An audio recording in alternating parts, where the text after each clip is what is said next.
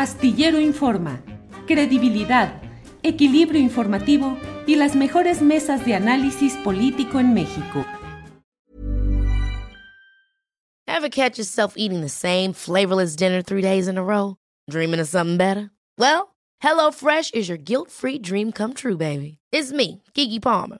Let's wake up those taste buds with hot, juicy pecan-crusted chicken or garlic butter shrimp scampi.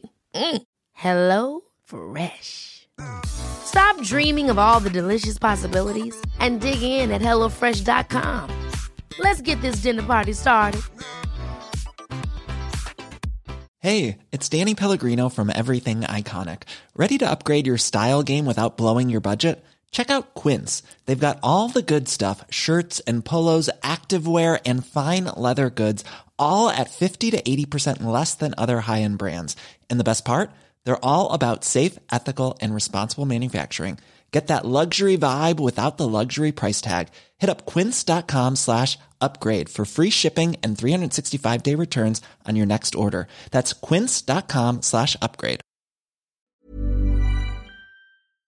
Astillero Informa, credibilidad, equilibrio informativo y las mejores mesas de análisis político en México.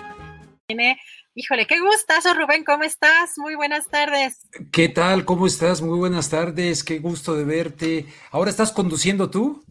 Pues es que Julio se nos fue de pinta, pero no viste, estaba en un foro, en un foro muy interesante, a ver si Andrés nos pone otra vez el, para que me acuerde también yo del nombre, en un foro, este, este foro, los desafíos de la libertad de expresión hoy, pero pues con unos ponentes, eh, querido Rubén, muy particulares. Él estuvo en, em, con Salvador Camarena, con Gabriela Barkentin, con Pascal Beltrán del Río como moderador, eh, Héctor Aguilar Camín. Así que parece que ya terminó oh. este, este foro ahí en Jalisco.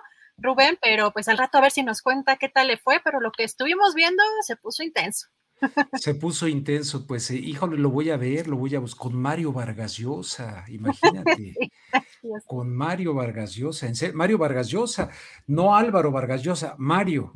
Pues Álvaro está también, pero creo que en la en la es que Mario estaba en la ceremonia de inauguración y en la primera mesa a las 10 pensar el periodismo estaba Álvaro Vargas Llosa.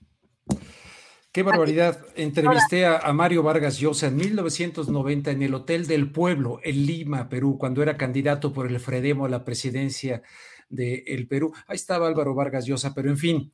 Eh, vamos a, ¿qué te parece si voy al tema, al tema que, que preparé el día de hoy, mi querida Adriana? Qué gusto de verte con tu sonrisa fresca aquí en este espacio. Eh, pues para no pasarme de los 15 minutos. Adelante. Eh, ya, ves que la Casa Blanca dijo a través de su vocera que el presidente de los Estados Unidos, Joe Biden, eh, reprobaba estas imágenes que tomó un fotógrafo de la agencia AFP, donde van a caballo la patrulla fronteriza y van con sus, no, no creo que eran látigos, eran las riendas o no sé qué eran, pero les estaban dando ahí a los haitianos y reprobó que eso no es eh, estadounidense, que eso no son los valores de los Estados Unidos. Eh, eso por un lado. Por otro lado, Adriana, eh, pues este, muchos mexicanos que se comportan como los Minutemen de los Estados Unidos, que se comportan como lo, peor del lado de la ultraderecha racista de los Estados Unidos con respecto a las cosas que dicen ahora, y muchos que se dicen de izquierda, es lo que me llama muchísimo la atención.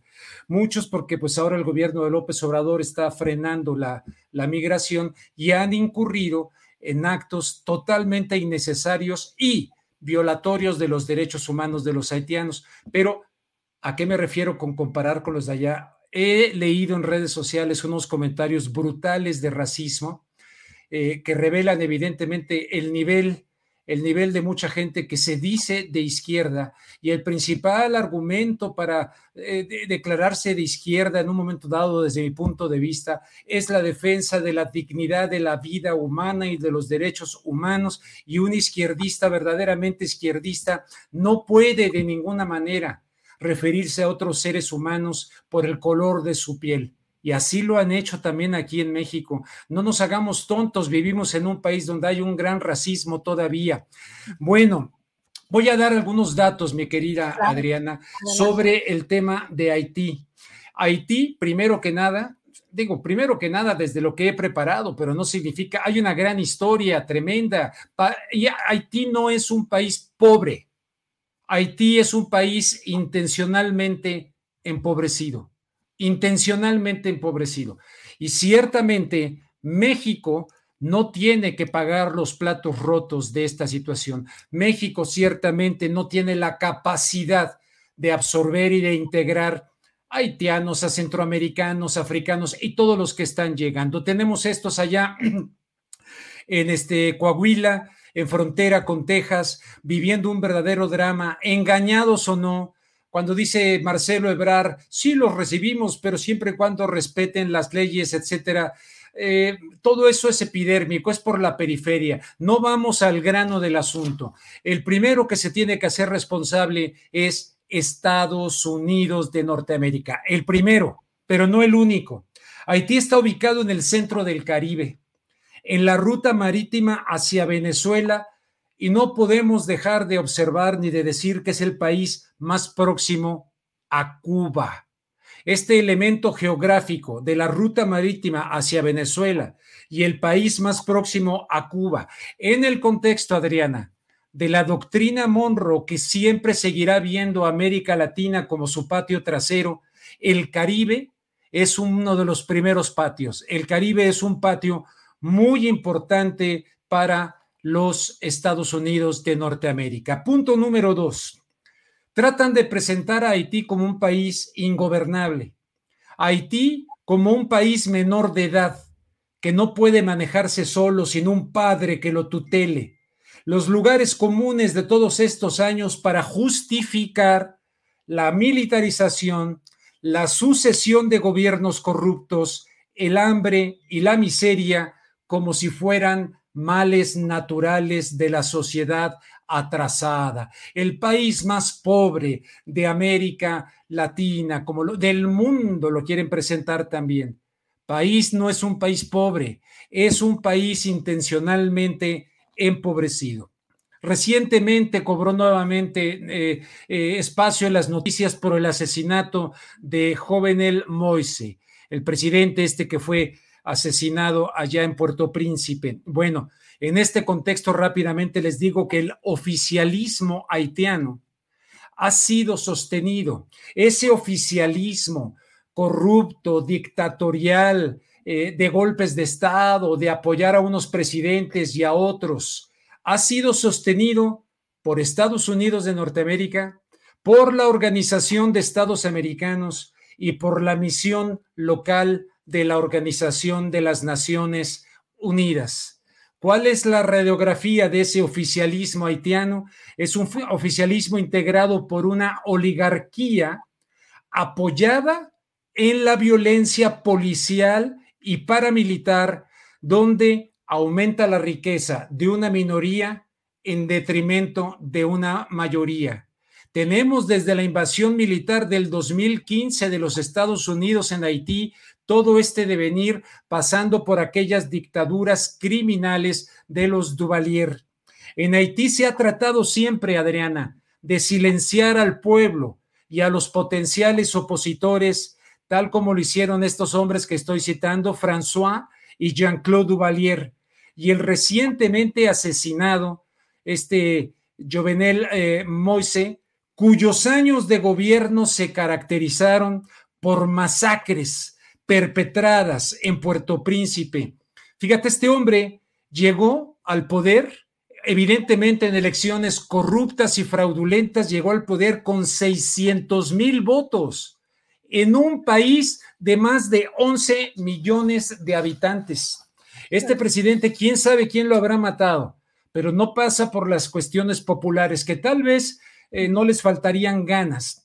Eh, hay un fenómeno de bandas armadas en Haití que se ha propagado por todo el país. Estas bandas, Adriana, y audiencia de eh, Astillero Informa, están abiertamente apoyadas por el poder político en Haití paseándose con armas de guerra por, con la protección de cómplice, cómplice de la policía, tal como ocurrió en una masacre muy famosa, muy famosa para los que voltean a ver Haití más allá de cuando Donald Trump incluyó a Haití y a Centroamérica en esos países de mierda, como dijo Trump. Pero me refiero a la masacre de Saline. Esta masacre vergonzosa, criminal e impune ocurrió en noviembre del año 2018, en la que fueron ejecutadas 60 personas, entre ellas mujeres y niños. Otro punto en Haití, secuestros y torturas en calabozos.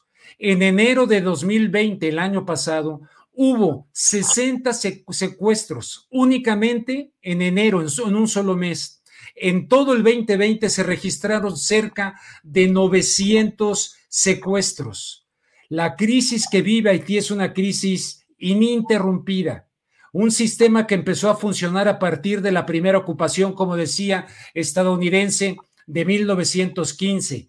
Desde entonces el país se fue convirtiendo en una perfecta neocolonia. Hoy existe una lucha interna, Adriana, entre los sectores dominantes hay un sector empresarial que depende directamente de los Estados Unidos. Son más o menos unas 11, 12, 13 familias que son las que controlan el poder y respaldaban a este presidente asesinado, a Moise, que era un empresario bananero. Fíjate que el Ejecutivo se mantuvo en el sostén de las potencias, o, eh, eh, se mantiene por el sostén de las potencias que mientras no tenían a otro, a otro que poner ahí, lo respaldaron, le daban dinero, lo cubrían. Desde que se fue algo que se llama la misión de estabilización de las Naciones Unidas en Haití, lo que funciona ahora es un grupo que se conoce como Core Group. Este grupo está integrado por representantes de Estados Unidos, de Canadá, de Francia, de España, de Brasil de la Organización de los Estados Unidos, eh, de la ONU y de la Unión Europea. Este grupo es el verdadero gobierno de Haití en este momento. Eh, y si esto le agregamos el terremoto ocurrido en enero del año 2010, uno de los más devastadores terremotos jamás registrados en la historia de la humanidad, en el cual al año de haberse cumplido este terremoto, oficialmente se informó que murieron 316 mil personas y otros tantos, una cifra similar, quedaron heridos. Un millón y medio de personas sin hogar. Con estos datos, que son pocos, estoy reduciendo muchísimo el tema para no pasarme de los 15 minutos. Con estos datos, Adriana, ver esta represión tanto en territorio mexicano por encargo de los Estados Unidos a México, primero por Donald Trump y ahora por Joe Biden, por, el, por la donación de vacunas a México y desarrollar esta tarea vergonzosa. Y estos otros que han llegado al norte de México y que han sido eh, deportados y que han sido tratados, y ahora la hipocresía de la Casa Blanca construida por esclavos negros. Ay, esto no es estadounidense. Tampoco es estadounidense las guerras, tampoco es estadounidense las torturas de Abu Raif, tampoco es estadounidense la guerra de Vietnam, tampoco es estadounidense las invasiones en Panamá, en Granada, el derrocamiento de Jacobo Arbenz, tampoco es estadounidense el derrocamiento en Honduras de Mel Zelaya, tampoco es estadounidense un etcétera, etcétera, etcétera, etcétera, hipocresía. Aquí hay responsables de la situación en Haití. Esta pobreza y esta corrupción viene siendo manejada desde el exterior. Repito, con intereses inconfesables de las grandes potencias. Al ver el rostro de estas gentes que salen de, primero de Haití, pero estos que llegaron al norte no salieron ahorita de Haití, salieron de otros países que les ofrecieron, como por ejemplo Venezuela, a raíz del terremoto del 2010 que fue brutal, les ofrecieron Bolivia, Venezuela, Ecuador. Ellos han salido de esos países por no querer regresar a Haití y les están negando el derecho de asilo.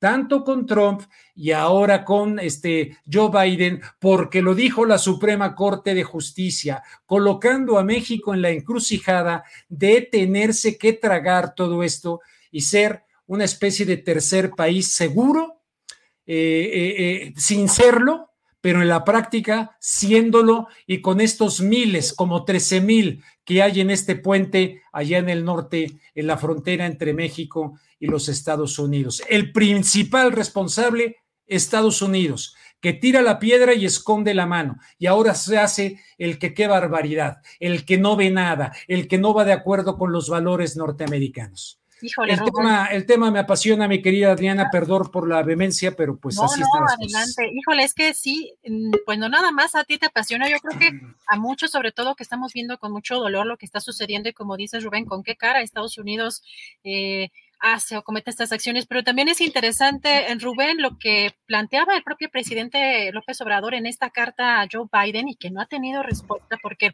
lo que el presidente plantea, pues es una, un plan, digamos, diferente, no, él está en contra de las medidas coercitivas, como precisamente las que estás señalando, Rubén, y que puede tener pues muchas, eh, muchos defectos o a lo mejor eh, puede mejorarse lo que esté proponiendo el presidente, pero lo, interesante es que la propuesta va en el sentido de marcar el desarrollo en esta región de Centroamérica, Rubén, y no ha tenido respuesta aún por parte del presidente, aunque hoy sí señaló López Obrador que eh, cree que Joe Biden está en la sintonía de eh, pues enfrentar, enfrentar este problema, pero durísimas las imágenes que hemos estado viendo y también por los comentarios que estoy viendo en el chat. La verdad es que me entristece mucho la xenofobia y la situación de racismo que vemos en nuestro país. Sí, yo, yo, ya no los veo, yo ya no los veo. Cuando entro al programa de ustedes, de verdad que no los veo, porque entra, para empezar, entra mucha gente con agenda, ¿no?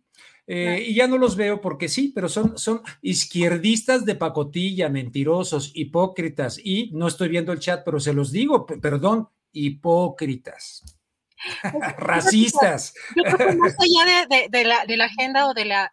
Traemos una, una cuestión también muy manipulada, creo yo, de, mucho tiempo atrás, de medios, de, de, las agendas de otras, de otros, de otras eh, índoles, y creo que lo que tú mencionas, Rubén, es importante porque nos traslada eh, a un panorama para buscar ser más empáticos, una situación de violencia extrema, de corrupción, de pobreza, de un país. Estamos nosotros en una burbujita, muchos de nosotros, em, clase medieros o en una situación, digamos, bastante eh, cómoda, en, sobre todo en algunas ciudades, y de pronto ver eh, que llega mucha gente en estas condiciones, nos hace muy fácil denostar a los migrantes. La verdad es que es muy doloroso tanto lo que estamos viendo, Rubén, como lo que de pronto vemos eh, las respuestas de muchas personas. Entendemos la situación, por ejemplo, en Chiapas, en Tapachula, las, eh, la plaza, por ejemplo, principal atiborrada y por supuesto que impacta y pues también tiene una consecuencia pues social en, en la zona. Sin embargo, es un problema muy grande y que tenemos que tener eh, un análisis con una mayor profundidad. Así que yo te agradezco. Fíjate además lo que te digo, o sea, estoy diciendo, México no tiene que ser el responsable de absorber aquello. México no forma parte de este grupo que domina Haití. México no ha invadido a Haití. Estoy, pero México también, si el presidente fuera congruente, aunque no les guste a los izquierdistas de pacotilla que se metan aquí, aunque no les guste, yo yo voté por el presidente que entrevisté, el que escribió Oye Trump, por ese presidente. Y, yo, yo, yo, podría estar viviendo en Estados Unidos, soy ciudadano de los Estados Unidos, me hice la doble nacionalidad, puedo ir y venir y tal. Sin embargo, estoy aquí por convicción propia, después de aquellos años de estar allá y desde allá apoyando a los inmigrantes, apoyando y, y enfrentando a la, a la ultraderecha del Partido Republicano y defendiendo la dignidad del inmigrante. Nunca me imaginé que en México lo tendría que hacer igual y con gente que se dice de izquierda. Por eso, no creas que los estoy insultando. Como dice el presidente, los estoy describiendo. A mí el presidente, en todas las entrevistas que me dio, varias, cuando era candidato, nunca habló de esto, nunca habló de esto, nunca habló de esta manera, hablaba de otra manera de los inmigrantes. En Los Ángeles, California, cuando ni Univisión lo peló, que fui el único medio que lo fui a entrevistar ahí en, el, la alcaldía de Los Ángeles. Ahí hablamos y hizo un discurso fregón el presidente. Bueno, yo sé que nos ha orillado el gigante del norte, pero ¿para quién es un secreto? que van a querer hacer siempre con priistas, con panistas, y ahora con este gobierno lo que se les pegue la gana en materia, en materia migratoria. Tendremos dignidad para ver más hacia el sur, con los países que se fajen los pantalones, como Hugo Chávez Frías, que se fagó los pantalones cuando les dijo, sí coopero en contra del terrorismo, pero no así, y enseñando personas torturadas y personas, tal vez eh, hay ideas muy raras sobre la salud de Chávez, correcto, pero somos hombres o no somos hombres, y en México pasamos de castrados a machos, pero sin pasar por hombres. Rubén, pues te agradezco muchísimo que hayas puesto sobre la mesa este tema que es eh, fundamental y pues nos vemos el próximo miércoles y te vemos hoy, hoy en la noche, a las nueve de la noche en la octava. Te agradezco y te ves muy bien, además de guapa, inteligente y una linda sonrisa que agradecemos porque vivimos tiempos de oscuridad, aunque hay muchos tontos que no lo entienden. Muchas gracias, Rubén. Para que te enteres del próximo noticiero, suscríbete y dale follow en Apple, Spotify, Amazon Music, Google o donde sea que escuches podcast. Te invitamos a visitar nuestra página julioastillero.com. Hi, I'm Daniel, founder of Pretty Litter. Did you know cats tend to hide symptoms of sickness and pain? I learned this the hard way after losing my cat, Gingy. So I created Pretty Litter, a health monitoring litter that helps detect early signs of illness by changing colors, saving you money and potentially your cat's life. Pretty Litter is veterinarian developed, and it's the easiest way to keep tabs on your fur baby's health right at home. Go to prettylitter.com and use code ACAST for 20% off your first order and a free cat toy. Terms and conditions apply. See site for details. Hold up. What was that? Boring. No flavor. That was as bad as those leftovers you ate all week. Kiki Palmer here, and it's time to say hello to something fresh and guilt-free. Hello Fresh. Jazz up dinner with pecan-crusted chicken or garlic butter shrimp scampi. Now that's music to my mouth. Hello Fresh. Let's get this dinner party started. Discover all the delicious possibilities at hellofresh.com. Para que te enteres del próximo noticiero, suscríbete y dale follow en Apple, Spotify, Amazon Music, Google o donde sea que escuches podcast. Te invitamos a visitar nuestra página julioastillero.com.